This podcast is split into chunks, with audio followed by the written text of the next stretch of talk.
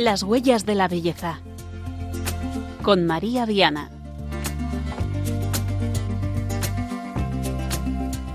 Muy buenas noches, un lunes más y bienvenidos a las huellas de la belleza aquí en Radio María, cuando son las nueve de la noche, ocho en Canarias.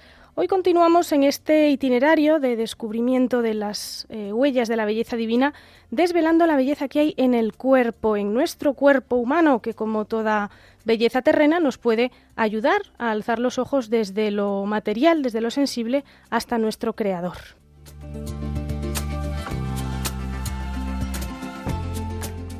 En este sexto programa ya dedicado a las huellas de la belleza en el cuerpo vamos a contar con Jaime Rodríguez, sacerdote, experto en teología del cuerpo. Vamos a ver en unos minutos en qué consiste esto. Y está ya aquí conmigo enfrente en el estudio Sofía Gómez Robisco, que nos ayudará como siempre con sus recomendaciones a ir aterrizando todo el contenido que hemos preparado para hoy.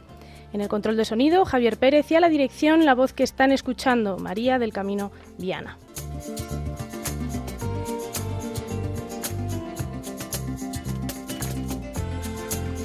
Tomen nota, antes de comenzar, de nuestra dirección de correo electrónico, las huellas de la belleza, radiomaria.es. Pueden escribirnos a esta dirección sus impresiones, comentarios, inquietudes, sugerencias, todo lo que les parezca. Así que entramos ya en materia.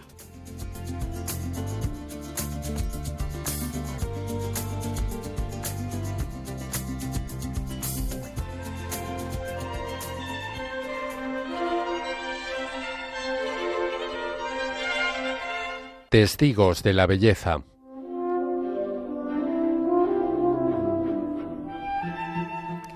El cuerpo humano, un tema fascinante que no siempre hemos sabido ver a través del prisma de la belleza que hay en él, algo maravilloso que nos habla de toda la bondad y toda la verdad que hay en nuestra persona, alma y cuerpo y espíritu.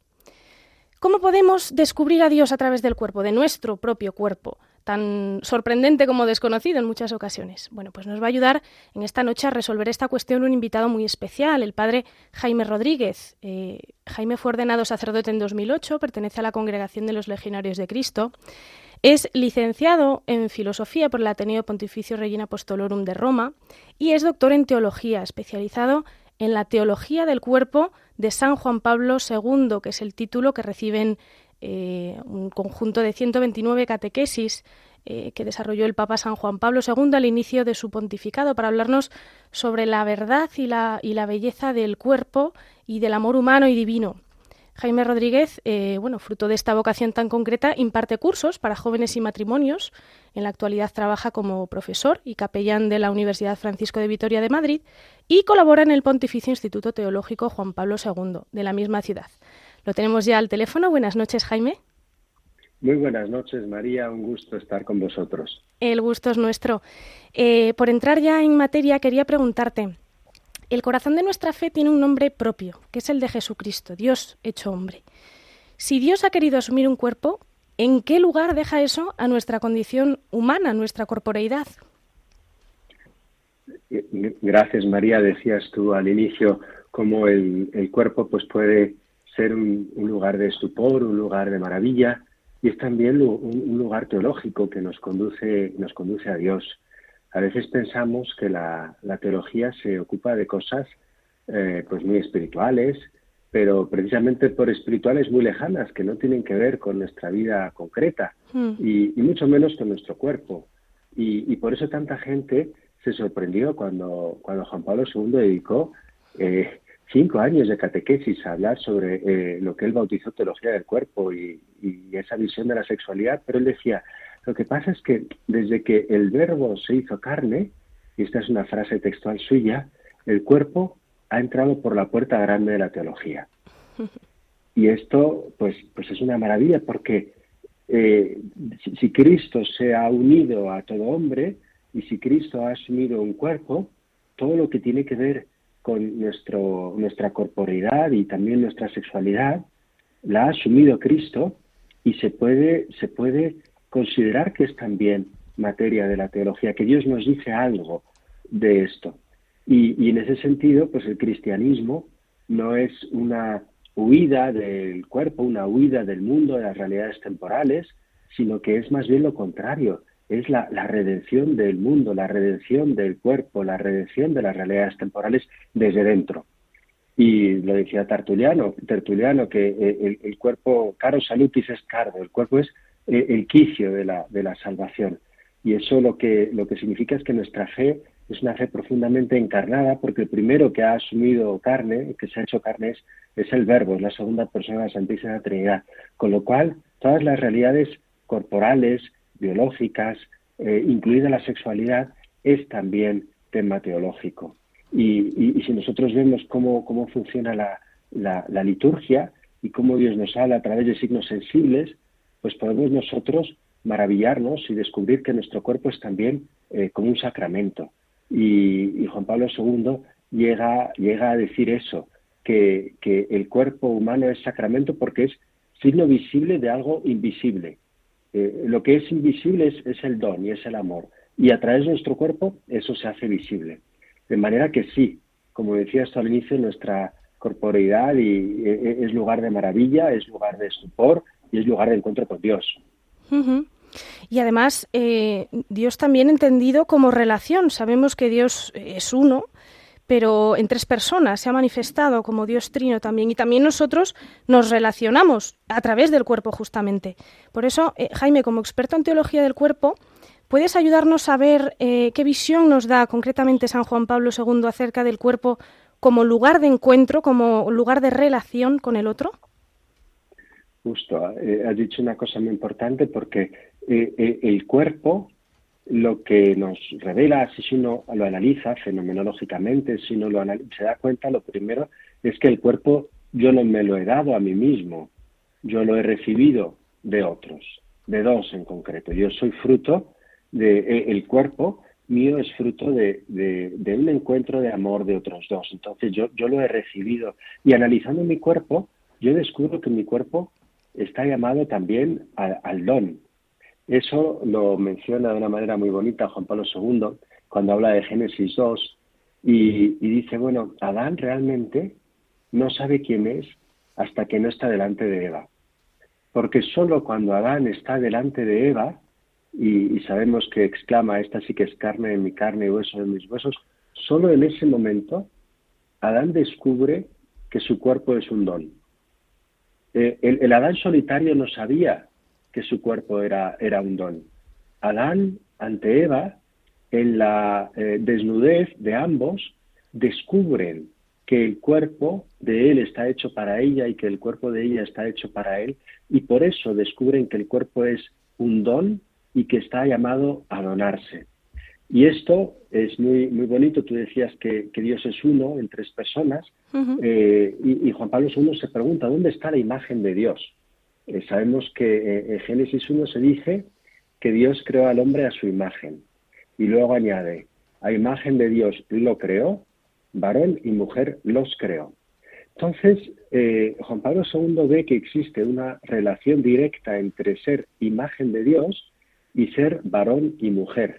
En la masculinidad y en la feminidad tenemos una huella de Dios en el hombre porque Dios es una comunión fecunda de personas, Padre, Hijo y Espíritu Santo, y cuando crea al hombre, lo crea para la comunión fecunda, y por eso los crea dos, para que dos se conviertan en una carne, y de esta manera eh, eh, actualizan el amor intratrinitario. Y eso pues le, da a todo lo que es el cuerpo y, y como lugar de encuentro, lugar de relación, una fundamentación en la Santísima Trinidad y, en, la, en, la, corporidad existe una, imagen de Dios. Juan Pablo II habla sobre todo del significado esponsal del cuerpo, que es un neologismo que él crea porque era una palabra que no existía en español. Primero se tradujo como esponsalicio, pero lo que él quiere decir con esponsal es que está llamado a expresar el amor. Eh, sin embargo, si uno eh, indaga en las catequesis, el mismo Benedicto habló de que también el cuerpo tenía un significado filial, y más tarde Juan Pablo II dirá que tiene un significado generador. Luego, en el cuerpo se hacen presentes las, las que él llamará relaciones constitutivas, que son la, filiación, el ser hijo, la esponsalidad y finalmente la paternidad o la maternidad. el cuerpo nuestro tiene un significado filial porque yo no soy de origen de mí mismo. Mi ombligo, por ejemplo, me revela que yo he recibido este cuerpo. Tengo un significado esponsal porque estoy llamado a dar amor como varón o llamado a dar amor como mujer y, eso se, descubre. Y, y tengo también un significado fecundo, generador. Eh, y es como un itinerario. Primero se es hijo, después se convierte uno en esposo y finalmente en padre, que es un itinerario no solamente cronológico, sino también, podemos decir, eh, espiritual, porque el hijo lo que descubre es que es don. El hijo no tiene que merecer nada para ser amado. Por, por ser, por existir, ya es amado. Entonces, el hijo es don. Y cuando uno se sabe don, se puede donar. Y ese es el amor esponsal, el don recíproco. Y ese don recíproco eh, se hipostatiza, podemos decir, se personaliza en el tercero que te convierte en padre o te convierte en madre. De manera que efectivamente nuestro cuerpo es lugar de encuentro, lugar de relación, lugar eh, de, pasar de ser hijos, esposos, a padres y madres. Qué maravilla, me parece una, una visión no solo novedosa, sino bellísima, ¿no? Pero es verdad también... Bellísima. Sí, pero bueno, es verdad que a lo largo de la historia, que no siempre ha sido así, todavía hoy hay quien rechaza, bueno, pues lo material, el cuerpo, ¿no? Asimilándolo automáticamente al pecado, a algo malo, y pues nos decías ahora que, que el cuerpo e, es, bueno, tiene esta, esta potencialidad, está hecho para, para la donación, para la entrega. Concretamente, en la relación eh, conyugal que, que en ocasiones eh, tanto dentro como fuera de la Iglesia, se ha visto como algo impúdico, ¿no? como un mal menor para la procreación. ¿Cómo podemos traducir esto? ¿Cómo podemos ver esta, esta belleza que, tiene también esta dimensión en el matrimonio? Justo, justo por eso, eh, en ese sentido, la teología del cuerpo fue tan novedosa, porque puso palabras por primera vez, autorizadas, llegamos, en cuanto parte del magisterio, a algo que ya muchos venían eh, pensando y profundizando desde la teología, sobre todo. Eh, Blanca Castilla habla de un giro copernicano desde que Juan Pablo II desarrolló su moderna antropología. Se puede decir que ha habido efectivamente un giro en el tema del cuerpo, en el tema de la sexualidad, porque el siglo XX nos ha lanzado el desafío de pensar mejor esto sobre todo pues la revolución sexual, el nacimiento del feminismo. Todo esto eh, llevó a muchos pensadores, eh, Juan Pablo II entre ellos, pero no solo, a decir eh, lo que hemos, lo que se ha enseñado hasta ahora, no solo es insuficiente, sino que es terreno fértil para una, una visión incompatible con la revelación. Tenemos nosotros que pensar mejor qué es lo que Dios ha dicho sobre el cuerpo, sobre la sexualidad, sobre ser varón, sobre todo sobre ser mujer. Y en ese sentido, pues hemos descubierto, se ha descubierto que el pensamiento cristiano pues no ha, bebido más de, Platón o de Aristóteles que de la fuente del Génesis. Y lo que hace Juan Pablo II mm, en las primeras audiencias es desentrañar la antropología del Génesis, que es muy original. ¿Por qué digo que el pensamiento cristiano ha bebido más de otros autores? Pues de Platón, a través de, quizá no directamente de Agustín, pero sí, de Platón se ha bebido eh, muchos pensadores esa visión del cuerpo como, como cárcel, como algo malo, como algo sospechoso, como si el espíritu fuera bueno y la carne fuera mala. Y eso no es lo que el Génesis dice.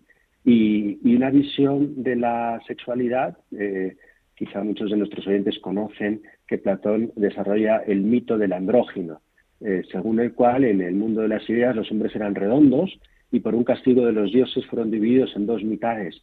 Y eso es lo que explica la tendencia del hombre a la mujer y la procreación. Entonces, para Platón, la, la natalidad, la procreación es como un castigo de los dioses y el cuerpo es como una cárcel. Eso ha permeado en buena parte del pensamiento cristiano, que ha visto pues efectivamente la, procreación como un remedio al pecado, dado que eh, por el pecado entró la muerte en el mundo, para remediar la muerte Dios inventó la procreación. Pero el Génesis dice lo contrario, habla de una bendición original, crecer y multiplicaos. Antes del pecado la procreación era una bendición, porque a través de la comunión fecunda de personas se, se realizaba en la historia ese amor intratrinitario. Y lo mismo el pensamiento cristiano ha habido mucho de Aristóteles.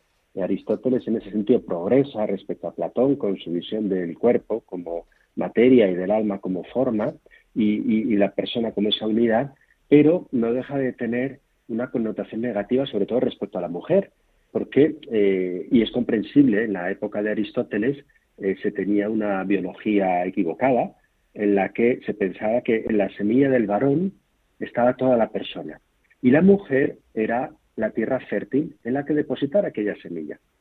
Con esa visión de la mujer pasiva y el varón activo, pues efectivamente se pensaba que era mucho mejor ser varón que ser mujer, porque el varón daba de lo que tenía, la mujer recibía aquello de lo que carecía. Y, y ahí se basa la supuesta inferioridad de la mujer desde el punto de vista biológico y que se traducía también eh, desde el punto de vista eh, cultural y político y sociológico. Eso es ajeno al Génesis. El Génesis no dice eso, el Génesis dice al inicio Dios los, lo creó al hombre a su imagen, varón y mujer los creó. Entonces, podemos decir que hasta, hasta tiempos muy recientes no se ha pensado a fondo eso. Y, no se ha pensado a fondo porque, porque eh, no, sé, normalmente la, teología avanza por los desafíos de la cultura. La, doctrina social de la Iglesia, por ejemplo, avanza después de, las revoluciones socialistas, porque eh, se descubre que, la Iglesia no había pensado a fondo algunos principios como el bien común, el destino universal de los bienes y otros. Bueno, pues hay ciertas eh, verdades de las que estamos hablando ahora que se han empezado a pensar por, por ese órdago que ha lanzado la revolución sexual y el feminismo. Y entonces eh, había cosas que se enseñaban que no solamente no eran modernas, sino que eran contrarias a la antropología del Génesis. El, ver a la mujer como complemento del varón, como servidora, muchas teorías sobre el débito conyugal, eh, eh, eso que decías tú antes del matrimonio como remedio de la concupiscencia, eh, eh, incluso había, había padres que hablaban de que el pecado original se, se transmitía, el pecado original a través del acto sexual, porque estaba contaminado por la concupiscencia. Se hablaba de que, bueno, que los, los célibes, los vírgenes por el reino, estaban llamados a la perfección. Y los que no podían seguir los consejos evangélicos, pues podían eh, salvar su alma y conformarse con el matrimonio y una serie de cosas que se, se les ha dado la vuelta eh, sobre todo a partir del Vaticano II, cuando se habla, y Juan Pablo II dice que la complementariedad no es de la mujer al varón, es que son eh, complemento recíproco, que la sumisión eh, no, es, no es de la mujer al varón en el matrimonio, la sumisión es mutua, que el, el, matrimonio eh, puede ser visto como remedio de la concupiscencia si por remedio se entiende como que sana la concupiscencia, sana el utilitarismo. y luego el ideal de santidad, eh, todos los bautizados estamos llamados a la santidad, ha habido un verdadero giro copernicano en estos temas y por eso es novedoso, es bonito y es importante transmitirlo para que las personas conozcan lo que, lo que Dios ha revelado acerca de la familia, del hombre, del varón, de la mujer, y no tanto los estereotipos en los que han podido, se ha podido caer a lo largo de la historia. Bendito giro copernicano, ¿no? Que nos ha ayudado a... Bendito giro copernicano, Exacto, a, ver asimilarlo. Exacto, a ver esa, esa belleza, ¿no? Que es un poco también aquí lo que, lo que buscamos, redescubrir o descubrir muchas veces la, la maravilla también de lo que somos, por, de, cómo Dios nos ha hecho. Quería rescatar una cosa que has comentado em, acerca de, de los, los, consagrados, ¿no? Y cómo se ha visto no solo a lo largo de la historia, sino hoy los consagrados, hombres y mujeres eh, ¿Cómo vivís esta entrega total del don de uno mismo? También a través del cuerpo, ¿no? Porque nos has hablado de este significado esponsal del cuerpo. Em, ¿Cuál es esa belleza, esa perla escondida que hay en el, en el celibato, en la consagración, tanto de, hombres como de mujeres? Sí, esas, esas catequesis son muy bonitas porque Juan Pablo II eh, pone nombre a realidades pues muy difíciles de explicar, ¿no? Hay que tener en cuenta que Juan Pablo II era un místico y él, él conoció a San Juan de la Cruz desde muy joven. A los 22 años ya lo, ya lo leía. Aprendió español, ¿no? Por San Juan de la Cruz. Aprendió, efectivamente. había Un, sastre, Tiranowski, que introdujo en la lectura de San Juan de la Cruz y él eh, estudió español y, a los 26 años va a Roma y escribe su tesis doctoral. La escribe en latín sobre eh, las obras de San Juan de la Cruz que lee en español. Era una persona con una capacidad intelectual admirable. Pero ahí San Juan de la Cruz le hace entender esa esponsalidad, esa unión esponsal del alma con Dios. Y Juan Pablo II va a distinguir tres palabras que nosotros no siempre distinguimos. Una es que son esponsal, nupcial y conyugal. Entonces, él dice, la, la esponsalidad es de toda persona. Todo varón es esposo y toda mujer es esposa, porque es su manera de amar y está hecho para el amor. Pero esa esponsalidad que es de todos, eh, en algunos se traduce en nupcialidad. Nupcialidad significa nuptus, cuando alguien ha sido elegido o elegida, cuando ese amor esponsal pasa por una elección concreta, se vive la experiencia de la nupcialidad. Y esa se vive en las bodas, en las nupcias, pero por ejemplo cuando uno asiste a, los votos o a la consagración de una, de una religiosa, es una ceremonia nupcial. A veces se visten incluso de blanco. y, ¿Por qué? Porque eh, han sido elegidas. Y luego está el amor conyugal. El amor eh, conyugal es de aquellos, la expresión conyugal significa cum yugus, los que llevan juntos el yugo. Entonces son dos personas que forman una comunidad de vida y amor y, que se donan el cuerpo. Entonces, toda persona humana, eh, el cuerpo de toda persona es, eh, tiene un significado esponsal y está llamado a la esponsalidad. No todos están llamados a la conyugalidad. La conyugalidad es propia de los casados. Pero ¿qué, ¿qué, aporta esto a la visión del celibato o de la virginidad por el reino? Pues que es una vocación esponsal, que no es una vocación truncada, que, no es eh, pues dejar a una persona eh, incumplida. Juan Pablo II dice, todo varón ese esposo está llamado a convertirse en padre. Toda mujer es esposa y está llamada a convertirse en madre. Esa es la plenitud de la imagen de Dios, cuando se convierte en padre y en madre. ¿Por qué? Porque en ese momento convierten su vida en un don. Se donan de una manera totalmente desinteresada. Esa es la madurez. Pero el hombre célibe vive una verdadera paternidad espiritual. Y la mujer virgen por el reino vive una verdadera maternidad espiritual. Uno piensa en la Madre Teresa y, era una verdadera madre, o Juan Pablo II y era un verdadero padre. La paternidad y la maternidad no son solamente biológicas. Es más, hoy día se puede ser padre biológico eh, a través de un banco de semen y, eso no te convierte en padre. La paternidad es llenar de significado la palabra padre, la, la palabra madre. Y eso es algo espiritual, no solo biológico.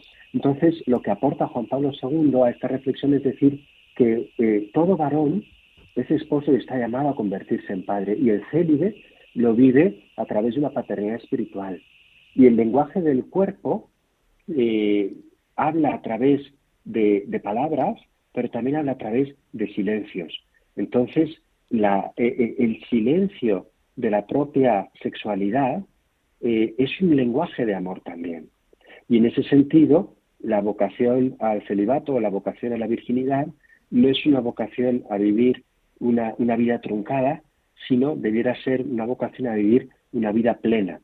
Eh, y en el caso de las mujeres, pues es muy fácil identificarse como las esposas, en el caso, eh, esposas de Cristo esposo. En el caso de los varones, Juan Pablo II eh, eh, no es que lo niegue, porque en cuanto somos parte de la humanidad, pues todos somos la, esposa, ¿no? El espíritu y la esposa dicen ven. Pero él, más que hablar del varón célibe como esposa, dice es el amigo del esposo. Y tiene muchas homilias en las que eh, invita al sacerdote a identificarse mucho con la figura de San Juan, como el amigo del esposo. Tan, tan amigo que se convierte en su representación sacramental. Y luego a convertirse en el esposo de la iglesia, o sea, su esponsalidad la vive como Cristo con la Iglesia y, aprende de San José. Así como San José fue esposo casto de María, el sacerdote puede ser como Cristo esposo casto de la Iglesia. Y por eso vivimos, estamos llamados a vivir una verdadera esponsalidad y una verdadera paternidad. Qué maravilla. Eh, quería, bueno, tenemos poquitos minutos, pero mm, ya que te tenemos al teléfono y hoy puedes acompañarnos, quería aprovechar la oportunidad también para hacerte una última pregunta. em, ¿qué es cómo se puede manifestar esta, belleza de Dios a través del cuerpo cuando el cuerpo es eh, débil, enfermo, en la fragilidad, en el cuerpo anciano? ¿Hay belleza? Claro, claro que hay belleza, porque em, de esto no habla tal cual Juan Pablo II en las catequesis, él mismo lo dice, dice, a ver, esta antropología adecuada, esta visión del cuerpo como expresión de la persona, como, como sacramento, eh, yo la he desarrollado, dice él, pensando en el matrimonio y en la paternidad y en la maternidad responsables, porque es el tema que le que suscita esto. Pero, dice, se podría aplicar igual a otras muchas reflexiones que tienen que ver con el cuerpo. Entonces, aunque él no habló de esto en esta obra, sí lo trata en una encíclica sobre el dolor salvífico, que se titula Salvifici Doloris, el dolor salvífico. Y, la verdad es que conmueve verla, leerla, perdón, la escribe en el año 84, porque 20 años después él hizo carne todo lo que escribió. Y quienes se acuerdan de Juan Pablo II y esa última etapa de su vida, cuando él pues fue perdiendo progresivamente la movilidad eh, y el, el, Parkinson fue avanzando, incluso perdió el habla. Yo estaba en la plaza de San Pedro en sus últimos años cuando él se asomaba y no podía leer y Monseñor Sandri leía sus discursos y él solamente daba la bendición. Entonces todo lo que él había escrito sobre el dolor salvífico lo, lo encarnó lo vivió, dio testimonio. Y en el fondo él dice el cuerpo es expresión de la persona. Entonces el cuerpo frágil, el cuerpo débil, el cuerpo enfermo, ¿qué esconde? Esconde una persona que, que se ha donado del todo, que se ha donado hasta enfermarse, y, convertirse en un don. Con lo cual, eh, la visión del cuerpo enfermo, eh, en vez de despertar eh, rechazo, lo que debe es suscitar admiración, porque uno descubre a, la persona, esa, esa, unidad. Nosotros somos, tú lo decías al inicio, cuerpo, alma y espíritu. El cuerpo es como la frontera, lo que se ve, pero nosotros somos más que el cuerpo que poseemos. Y por eso se puede, y yo creo que es algo que se debe hacer, eh, seguir desarrollando la teología del cuerpo y una de las eh, posibles pistas de aterrizaje más fecundas en una época en la que pues cada vez hay más personas ancianas, la pirámide poblacional se va eh, ampliando por arriba, tenemos muchas personas de más de 80, 90 años, pues qué, qué bonito sería desarrollar la teología del cuerpo para, para ellos precisamente y hacer ver e ilustrar cómo el cuerpo es sacramento es el signo sensible de una realidad invisible. La realidad invisible es que eh, participamos del misterio escondido de Dios, que es comunión fecunda, que es don, que es amor. Y, la persona enferma, discapacitada, eh, privada de sus facultades, es un misterio insondable. Es, es única y es inagotable. Y en ese cuerpo enfermo nos lo está expresando. Por eso, eh, pues yo creo que sí, que efectivamente esto es algo que habría que desarrollar y muchas otras cosas. Eh, George Weigel decía, es un biógrafo del Papa, decía que la teología del cuerpo es como una bomba de relojería. Dice, eh, Juan Pablo II la, la dejó y, explotará muy avanzado el siglo XX, eh, el siglo XXI. Pero bueno, pues en, en, este y en otros muchos temas creo que debemos seguir desentrañando lo que nos ha querido enseñar para, para que esta bomba de relojería por fin explote. Yo cuando doy los cursos, por ejemplo, a los jóvenes estos de teología del cuerpo, lo que más escucho eh, es una gran perplejidad, una gran admiración, y ellos me dicen, ¿y, y por qué nadie nos había dicho esto antes? Y, y si es así de bonito, yo quiero vivirlo. De manera que tenemos un tesoro, la Iglesia tiene un tesoro en estas catequesis que si lo, lo, sabe explicar eh, y proponer, pues vamos a sorprendernos de, cómo la verdad es bella y atractiva y, provoca que la gente quiera vivirla. Sin duda, sin duda, y desde luego seguir desarrollándolo desde, desde el ámbito académico, desde el ámbito pastoral, pero también eh, me quedo también con este último mensaje, ¿no? Como San Juan Pablo II, también todos nosotros llamados a la santidad, a poder encarnarlo. Yo creo que esta es la, belleza que todos hemos de descubrir en nuestra propia creación, en nuestro propio cuerpo. O sea que Jaime Rodríguez, experto en teología del cuerpo, ha estado hoy con nosotros compartiendo este ratito. Muchísimas gracias por, por dedicarnos este tiempo porque realmente es de, de mucha ayuda todo esto que nos has contado. Muchísimas gracias María y a todos nuestros oyentes una especial bendición. Muy buenas noches. Gracias, buenas noches. Bueno, pues eh, yo creo que ha sido una entrevista preciosa. Saben que este programa queda grabado para, que puedan volver a escucharlo con calma. Si es también la primera vez que nos escuchan y quieren escuchar los programas anteriores eh, sobre la belleza en la pintura, en la escultura, en la poesía, pues todo esto está disponible en formato podcast en la web de Radio María. Vamos a dejar unos minutitos para saborear un poco esta entrevista, todo lo que nos ha descubierto el padre Jaime Rodríguez con esta bomba de relojería de la teología del cuerpo y vamos a hacerlo escuchando una canción de Marco Frisina dedicada pues a, a la directora de esta casa de Radio María, a la más bella de entre las mujeres.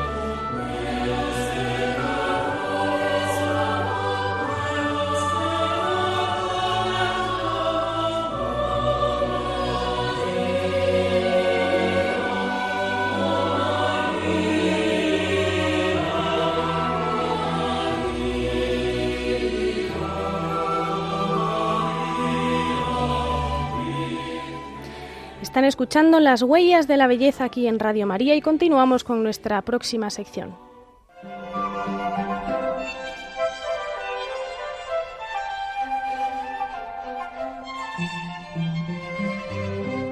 Vía pulcritudinis.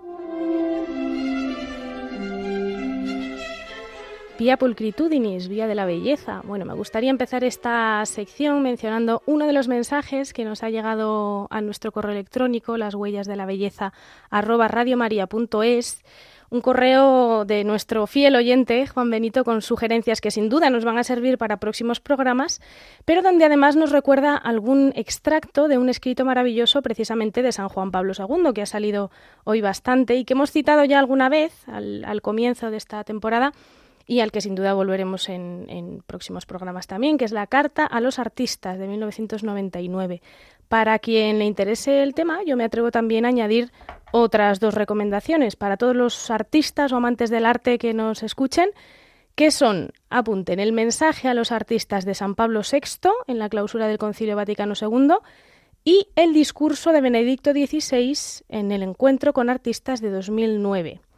Ambos están disponibles en la web de la Santa Sede o si quieren pueden pedírnoslo a nuestro correo electrónico y se lo haremos llegar. Son realmente son una delicia para todos los buscadores de la belleza divina, así que no dejen de leerlos. De todas formas, nuestra sección de recomendaciones va después con Sofía Gómez Robisco.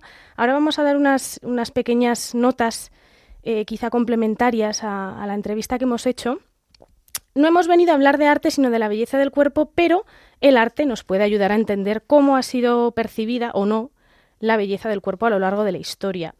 La observación del cuerpo humano, de lo que somos, supuso que ya en el Paleolítico se prestase atención a través de la escultura a, esta idea del cuerpo. Las llamadas Venus, seguramente han oído hablar de, las Venus, de la Venus de Willendorf, de la Venus del Spuk, Son estatuillas prehistóricas que em, se caracterizan por exagerar los órganos sexuales reproductivos de la mujer, con grandes senos, caderas, el abdomen em, abultado, redondeado, y que son la manifestación de una sociedad que valora la fecundidad y la fertilidad no solo como una realización del instinto de supervivencia, de, del género humano, sino como un reconocimiento del poder, del superpoder, diría, insustituible que tiene la mujer, que puede ser madre, además de, tantas otras cosas, por supuesto, puede ser eh, ingeniera administrativa, pero esto es exclusivo, la mujer puede ser madre, su cuerpo lo dice, sus formas lo, lo gritan, ¿no? corporalmente.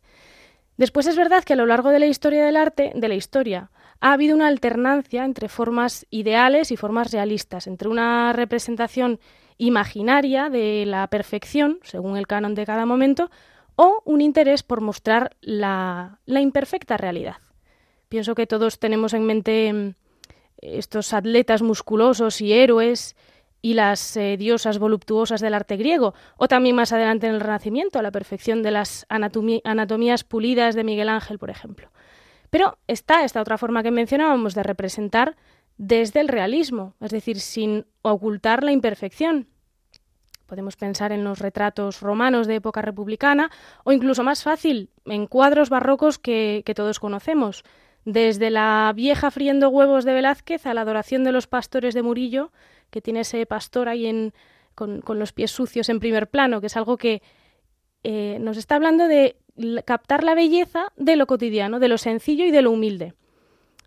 Mm, más obras de arte en las que podemos ver el cuerpo directamente implicado, pues las tres gracias de Rubens todavía hoy nos chocan, ¿no? Con su celulitis ahí en el Museo del Prado, pero son un reflejo del ideal de belleza femenina del siglo XVII como señal pues de salud y de buena posición social, con la piel muy clara, etcétera, ¿no? Que es algo que se mantiene también en el ideal rococó y en el neoclasicismo y algo que se mantiene aún hoy, porque em, es cierto que imperan discursos de, empoderamiento, de emancipación, especialmente femenina, y en nuestros días basta ver ciertos catálogos de ropa o ciertos eh, tipos de publicidad para darse cuenta de que en ocasiones hay una apología de la fealdad que elimina pues toda feminidad y toda masculinidad, la belleza de la diferencia y de lo de la complementariedad.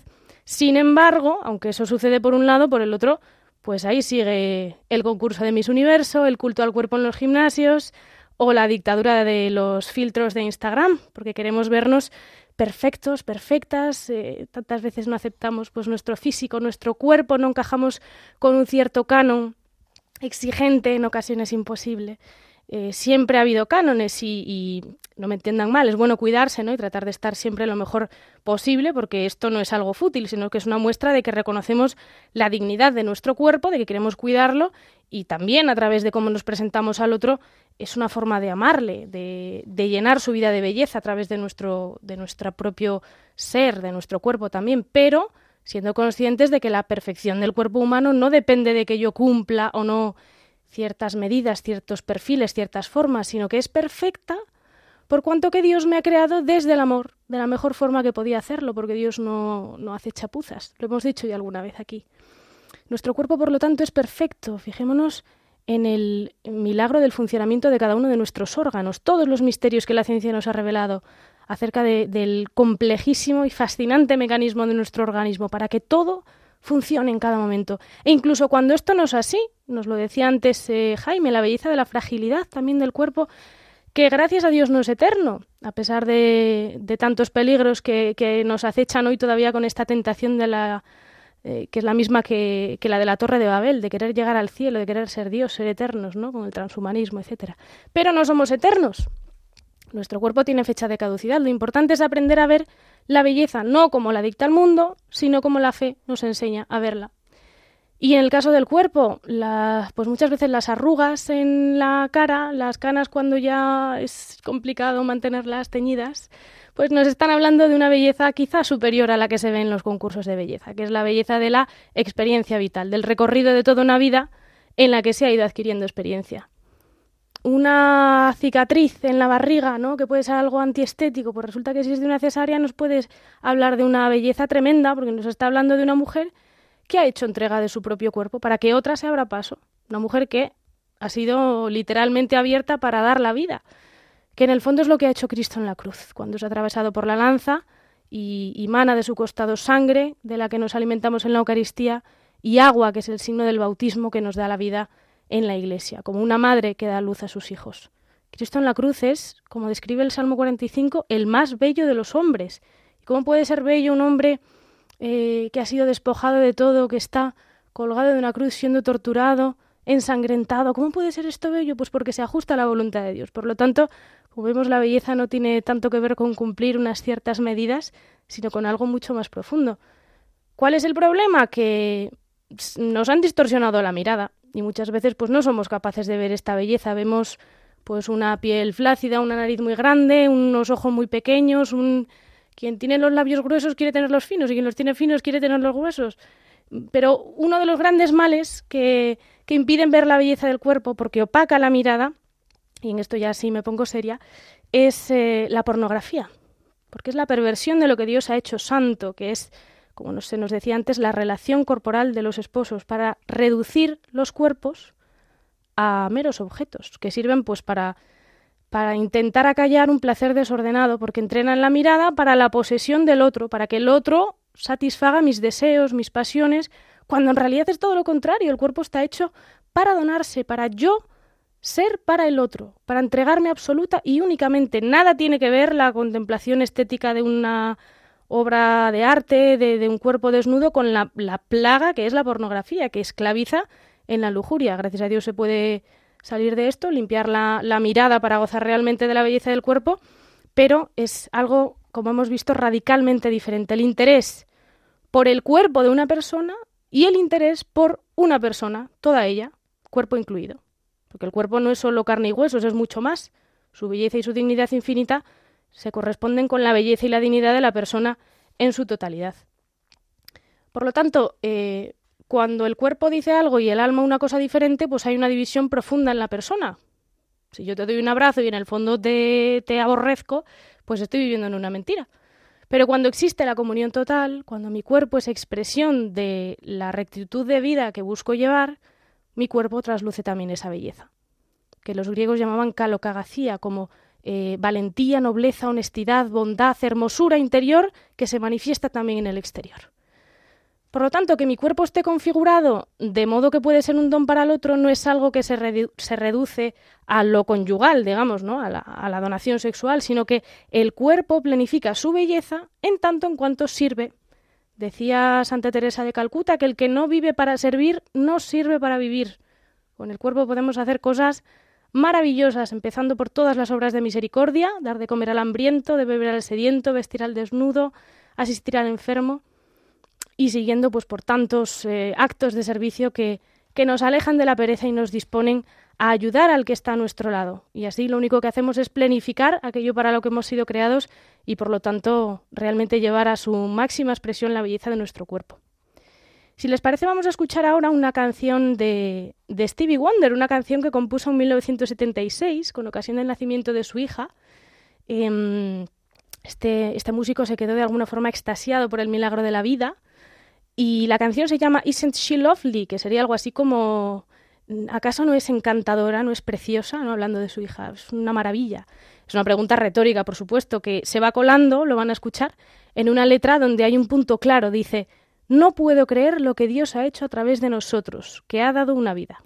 Esto dice la, en la letra, dice que su hija es made from love, hecha de amor, que es esta belleza sublime de nuestro cuerpo, la capacidad de donarse la, fecundidad física en el caso de los esposos y espiritual en el caso de los consagrados, que es lo que permite que salga la vida de esta entrega total por amor. Por lo tanto, vamos a escucharla en una versión muy bonita de Lorenza Pozza, esta canción de Stevie Wonder.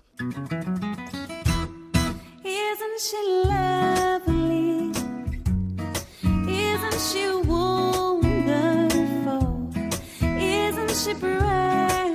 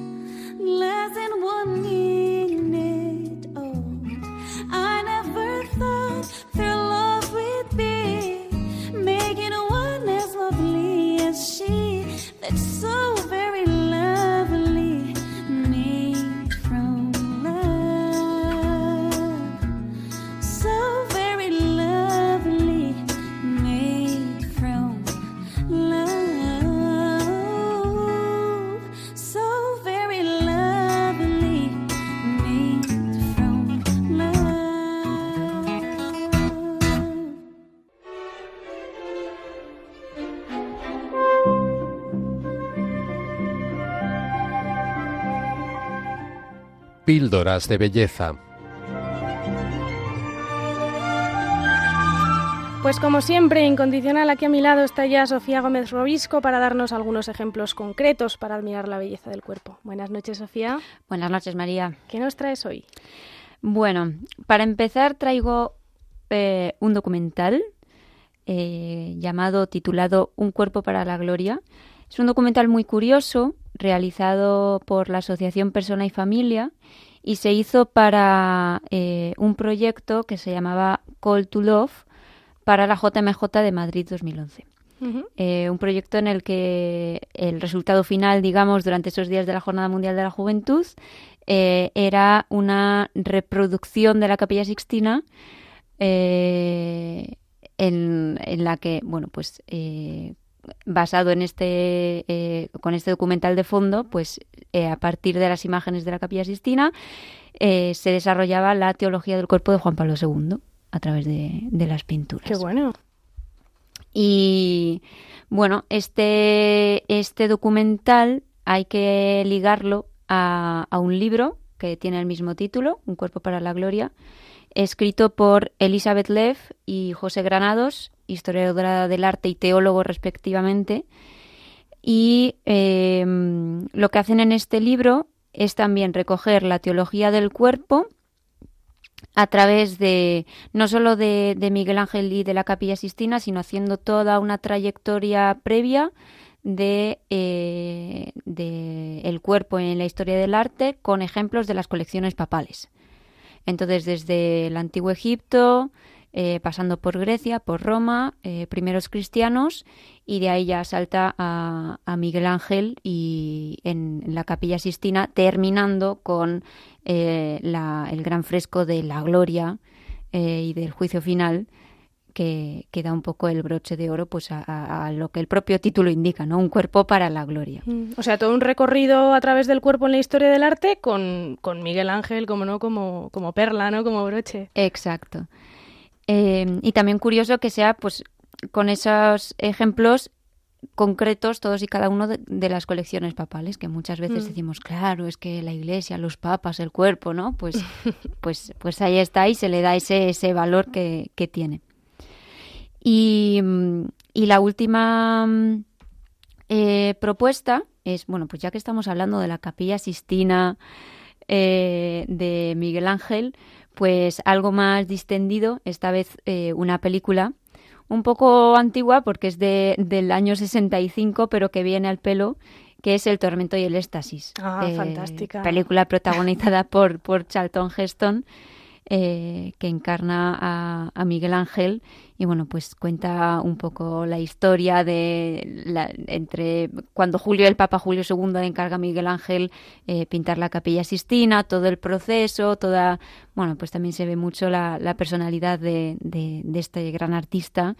Em, y es verdad que, bueno, no deja de ser una película, pero nos permite sumergirnos en, en ese contexto, imaginarnos cómo pudo ser y, hay diálogos que, que, no tienen ningún desperdicio a propósito precisamente de, del cuerpo de, y, y cómo lo representa Miguel Ángel en, en la capilla Sistina.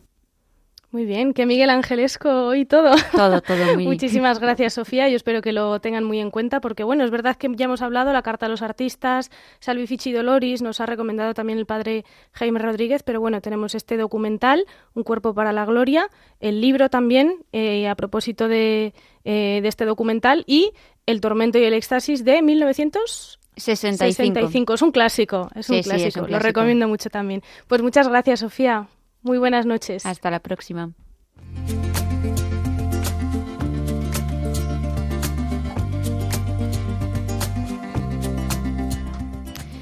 Pues llegamos así al final de nuestro sexto programa de las huellas de la belleza, un programa que les proponemos cada cuatro semanas para ensanchar nuestro corazón con la belleza a la que estamos llamados y de la que hay huellas en nuestro día a día que podemos descubrir. Hoy hemos tratado el tema del cuerpo a través de la entrevista con el padre Jaime Rodríguez, experto en teología del cuerpo. Algunas pinceladas con las que hemos tratado de completar sus palabras y las tres propuestas que nos ha hecho hoy Sofía Gómez Robisco. Muchas gracias por acompañarnos a todos un lunes más. Les esperamos el 20 de marzo a esta misma hora, a las 9 eh, de la noche, a las 21, para hablar de la belleza a través del cine con un gran invitado, un peso pesado del cine en nuestro país, así que no se lo pierdan. Hasta entonces estaremos disponibles en nuestro correo electrónico las huellas de la belleza radiomaria.es. Ha sido un placer compartir este rato con ustedes y les invitamos a quedarse en Radio María a continuación con el informativo de la noche. No lo olviden, nuestra próxima cita será el 20 de marzo. Hasta entonces esperamos que puedan empaparse de belleza y agradecer también el don de nuestro cuerpo. Muy buenas noches y hasta pronto.